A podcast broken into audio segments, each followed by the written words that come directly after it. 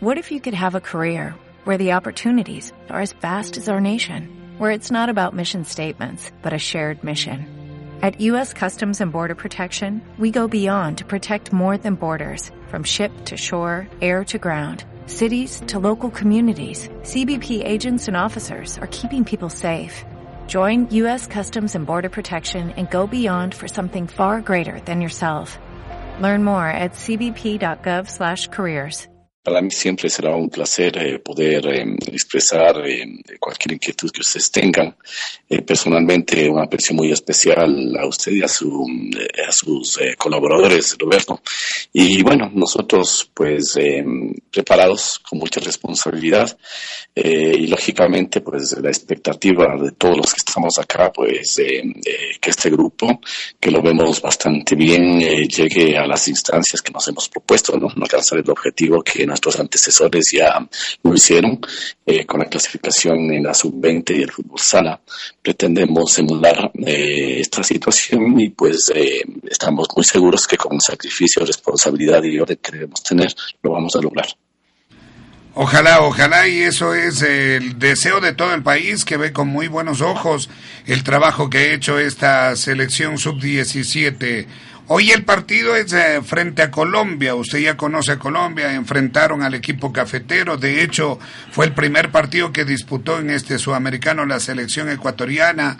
Hay el afán de una revancha. Sería importantísimo. Yo creo que todos los partidos, pero arrancar con, un, con una victoria, con un buen resultado, siempre es importante. ¿Qué le dice Colombia, rival al cual ya lo enfrentó Gonzalo? Eh, sí, Roberto, nosotros pues somos muy claros, tenemos muy claro eh, que eh, toda confrontación sudamericana en todos los niveles es de las más difíciles del mundo y la primera fase que tuvimos no, no fue la excepción, justamente enfrentando a Colombia, nuestro vecino y primer rival. Eh, la primera fase, ahora nuestro primer rival en este sextangular que define pues ahora sí la parte seria del torneo. Eh, lo conocemos, ellos nos conocen, nos hemos enfrentado a nivel de selecciones con estos grupos dos veces. La primera fue en Valledupar donde tuvimos la oportunidad de nosotros de ganar ese encuentro y clasificar, eliminarles justamente a ellos de la fase final. Y esta primera eh, etapa que ellos, eh, luego de estar nosotros en el marcador eh, arriba por muchos minutos, en los últimos supieron remontarnos y vencernos. la ventaja es que este partido nos sirvió y nos dio muchas lecciones, mucho aprendizaje y tuvimos ya la oportunidad de ahora ya de estar estangular fin. Lógicamente este enfrentamiento es muy complejo, muy difícil, pero con las experiencias adquiridas que estamos seguros que eh, vamos a hacer un buen encuentro el día de hoy. En la primera fase de este torneo, la selección ecuatoriana ganó dos partidos a Uruguay y a Bolivia y perdió dos frente a Colombia y Chile. Aunque el último partido no sé cuánto sirva de referencia porque eh, ya se jugaba con la clasificación en el bolsillo porque a primera hora Uruguay había derrotado a, Bolivia. El rendimiento de Ecuador, Gonzalo, más allá de los resultados, lo que le deja a usted como técnico, ¿qué le transmite la actuación de, de, la, de la selección nacional para iniciar este hexagonal? definitivamente mejorar. Nosotros creo que estamos para seguir eh, nuestro accionar y claro, eh, estadísticamente hemos dado apenas la mitad eh, son 50% de lo que hemos logrado. Y si pretendemos eh, clasificar a un mundial, este 50% que dimos en la primera fase no va a ser suficiente. De eso estamos muy conscientes. Lógicamente, en estas edades, y creo que todos los equipos eh, estamos muy claros en que los muchachos siguen cometiendo equivocaciones. Y esas equivocaciones son las que a ellos les de experiencias, de aprendizajes, y en ese sentido nosotros queremos que estos chicos vayan, lógicamente, modificándose. Sabemos que ofensivamente no hemos eh, actuado de buena, de buena manera. Los goles, eh, ustedes han visto que han sido conseguidos no precisamente por los delanteros, cuando nuestro fuerte en la preparación era justamente eh, este, este bloque, ¿no?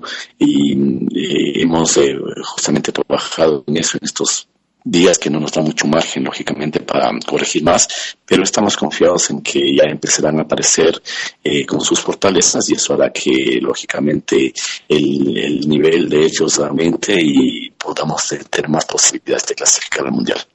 Al rival de esta tarde ya lo había analizado y usted sabe lo que es Colombia. Igualmente conoce a Chile porque lo vio y lo enfrentó. ¿Qué decir de los otros uh, rivales, Brasil, Paraguay, Venezuela? Porque yo le digo, sería fabuloso si Ecuador termina, por ejemplo, siendo campeón de, del torneo sudamericano, llegando en segundo lugar, pero en realidad lo que el país y el aficionado espera es que eh, en uno de los cuatro cupos consiga la clasificación al Mundial. Esa es la parte importante y medular. Lo otro también es importante. ¿Cómo analiza este hexagonal con estos rivales que hemos mencionado, Gonzalo? Nosotros desde un principio fuimos eh, claros en nuestros objetivos y cómo tenemos que alcanzarlos.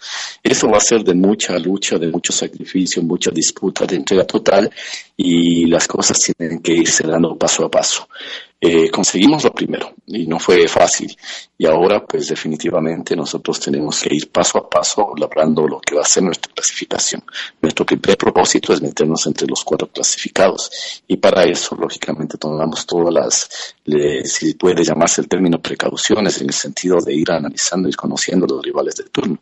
Como usted dice, en la primera fase ya sabemos lo que nos puede brindar Chile y Colombia, que lógicamente variarán o subirán o intentarán subir su producción.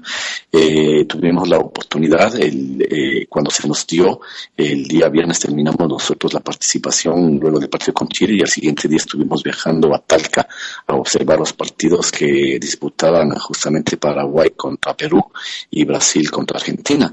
De ahí que pudimos observar también el poderío que tiene la selección paraguaya y la brasilera por algo está en esta fase, sin descuidar lógicamente lo que hizo Venezuela, porque es un rival que está creciendo a pasos agigantados en estas categorías y es un rival que también va a pelear esa posibilidad. Todos lo que nos conocemos, todos nos hemos observado, todos nos hemos visto, es parte de nuestro trabajo y ahora pues toca plasmar de la mejor manera la posibilidad de superar en torno a lo que se ha trabajado, se ha visto a los rivales que nos tocará enfrentar. Gonzalo, hemos visto imágenes de lo que ha sido la actuación de Ecuador y hemos visto también algunas imágenes de, de los otros partidos del Grupo A, del Grupo B, hoy ya listándonos para el hexagonal.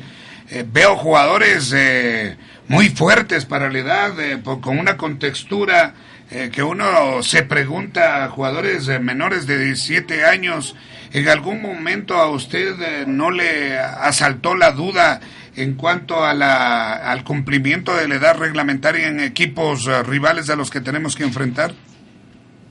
Esta situación se ha dado no solamente ahora, se da en todos los sudamericanos que he tenido la oportunidad de asistir. Eh, la contextura y, morfología, el biotipo de muchos de los muchachos hacen, la verdad, pensar que definitivamente nosotros tenemos que seguir buscando biotipos que nos permitan competir a ese nivel, lógicamente sin engaños y con la edad adecuada. Es por esa razón que esta selección, pues, eh, luego de las situaciones que se dieron en el país y que fueron denunciadas por eh, propios eh, periodistas del país, hizo que ahora los filtros sean más rigurosos. Sin embargo, nosotros no dejamos de sorprenderlos de los otros países y harán cosas similares, sin querer decir por esto que ellos lo estén haciendo. Pero en el Sudamérica, en su mente, te da la oportunidad de ver jugadores prácticamente ya hechos que no aparentaban la edad que es requerida. Me refiero, por ejemplo, a los defensas centrales paraguayos, al arquero de Brasil, al centro delantero de Brasil, para citar solo algunos ejemplos. Y acá no es la excepción, acá no es la excepción. Ustedes han visto y son verdaderos hombres, parece eh, jugadores eh, de 23 años o más incluso, y no deja de sorprender, pero es con lo que tenemos que enfrentarnos y no es la primera vez que lo vamos a hacer. Así es, efectivamente, y esa duda quedará instalada, ¿no? Y para siempre eh, hemos tenido la oportunidad de estar en este tipo de, certámenes y pese a los avances médicos, a la ciencia, es difícil establecer. Y, y le digo, Gonzalo, si nosotros eh, dudamos eh, de tal o cual jugador, de tal o cual selección también, desgraciadamente por el historial, por lo que ha pasado en el fútbol ecuatoriano, esas dudas también se instalan en nuestra selección, ¿no? En, en aquello creo que siempre habrá alguna miradita especial sobre Ecuador.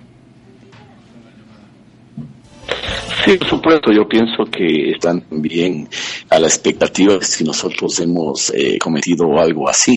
Ventajosamente en ese aspecto nos sentimos nosotros muy tranquilos, muy satisfechos porque los filtros que se ha, manejado durante estos dos años con esta selección en particular han sido muy rigurosos.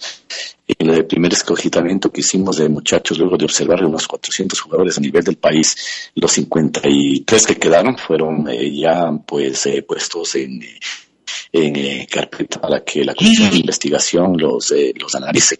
Y en esa primera investigación, 17 muchachos fueron separados por apenas dudas que se tenía sobre su situación de edad o, no de identidad.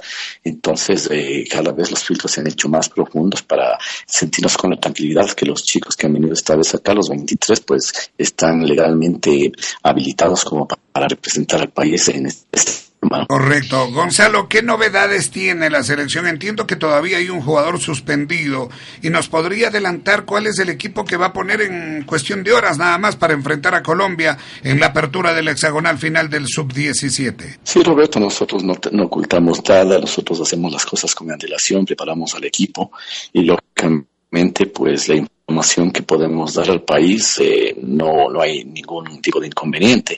Por obvias razones acá pues nos reservamos un poco esa situación. Eh, con respecto a los, su primer requerimiento, sí, nosotros tenemos a Nilson Bando todavía suspendido, fue suspendido la segunda fecha de, la fase inicial contra Uruguay y, la pena que se le impuso fue de tres encuentros de suspensión, con lo que él el día de hoy cumple recién su suspensión. Podemos contar con él para el próximo compromiso. Y por los trajines que ha tenido el torneo, el jugador Estefano Silva, eh, César Parra tenían algunas molestias, lo que esperemos y eh, dentro de unos minutos ya confirman, creo que por lo menos uno de ellos va a estar en condiciones, y me refiero a César Parra. Estefano posiblemente no puede estar porque todavía se encuentra un poco adolorido. Y eh, el equipo que saltará hoy al campo de juego será Moisés Ramírez en el arco, Joffrey Monroy, eh, Jackson Poroso, Mauricio Piñones y campo de defensa.